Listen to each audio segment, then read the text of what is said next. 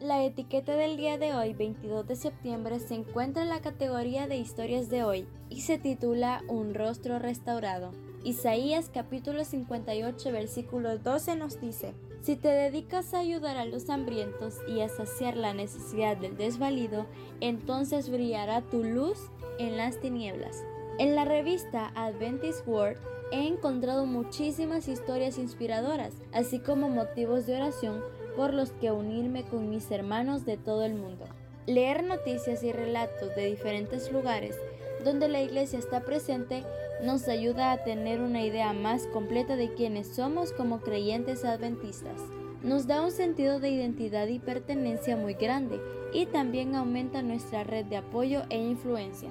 En 2015 leí la historia de Advence, un pequeño niño que fue abandonado por sus padres después de que una hiena lo atacara y le arrancara parte de la cara. Llegó a vivir en un orfanato adventista en Etiopía y en 1978 participó de una semana de oración allí. El pastor Itzchat, orador de esa semana especial, quedó profundamente impresionado y preocupado por el futuro de este niño. Su rostro estaba completamente desfigurado pero su corazón sensible se llenó de esperanza al escuchar de Jesús y del cielo, y al finalizar la reunión se acercó al pastor para decirle, cuando Jesús regrese, Él me va a dar un nuevo rostro. Al regresar a Dinamarca, el pastor montó una campaña para ayudar al niño, y un cirujano plástico finalmente hizo varias intervenciones gratuitas para restaurarlo. Con los años, Anbese se casó con Helen y tuvo tres hijos.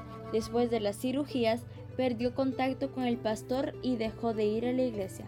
El pastor Chad, por su lado, continuó con su ministerio por casi 50 años. En 2014, poco antes de morir, predicó en un lugar al que Helen asistió con sus tres hijos. Junto a su esposa, este pastor se dedicó a visitar a la familia regularmente para estudiar la Biblia. Y finalmente Helen y sus dos hijos mayores decidieron bautizarse. El pastor Chad dijo que había sido muy especial la experiencia de bautizar a tres personas gracias a la obra realizada 36 años antes. Puedes leer esta historia y muchas más y recordar que con tu vida dedicada a Dios puedes llevar muchos frutos para la eternidad.